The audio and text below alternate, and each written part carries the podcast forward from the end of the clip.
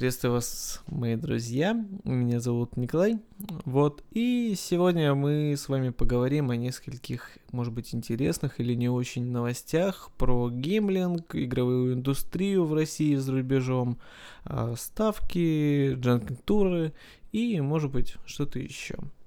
Вот, это пока что только первый выпуск, поэтому он будет достаточно краткий, и буду готов принять от вас любые пожелания, предложения, замечания вот, можно в комментариях или на почту, он также в описании будет.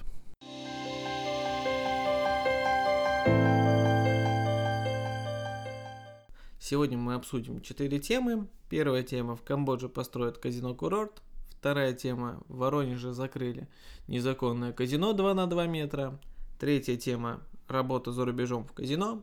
И четвертое – сколько, по мнению эксперта, теряет бюджет РФ на нелегальных игорных заведениях.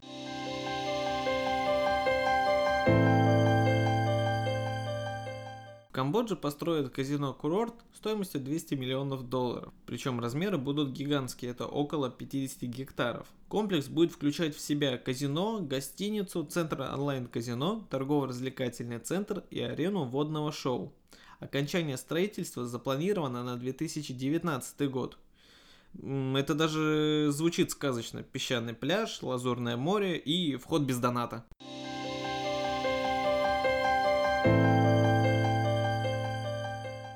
А вот непривередливым людям из Воронежа Камбоджа совсем не интересен, потому что местные бизнесмены могут быстро построить казино под видом биотуалета возле вашего дома быта.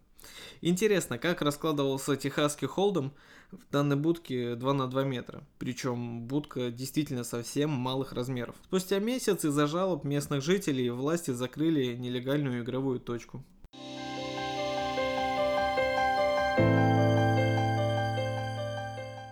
А если вашу будку тоже закрыли и вы крупье с опытом, то для вас следующая новость. В казино на севере Кипра требуются девушки на должность крупье. Необходимы знания английского языка, блэкджека, покера и рулетки. Условия заманчивые. Проживание, питание, виза и перелет за счет работодателя. Зарплата 1200 долларов. Контракт на один год. Вакансия опубликована на HeadHunter, думаю, вы найдете.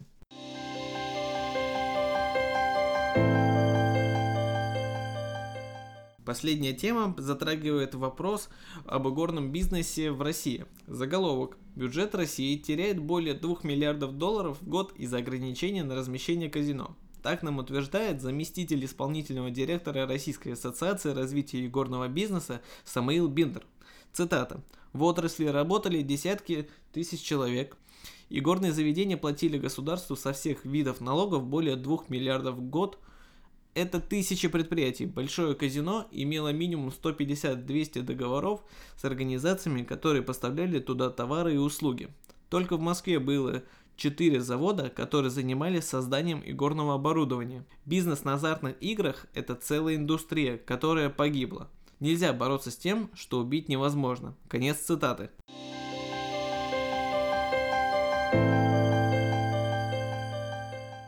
На сегодня это все новости. Спасибо всем, кто слушал. Хорошей недели и большого заноса. Казинос.биз Самая большая энциклопедия азарта.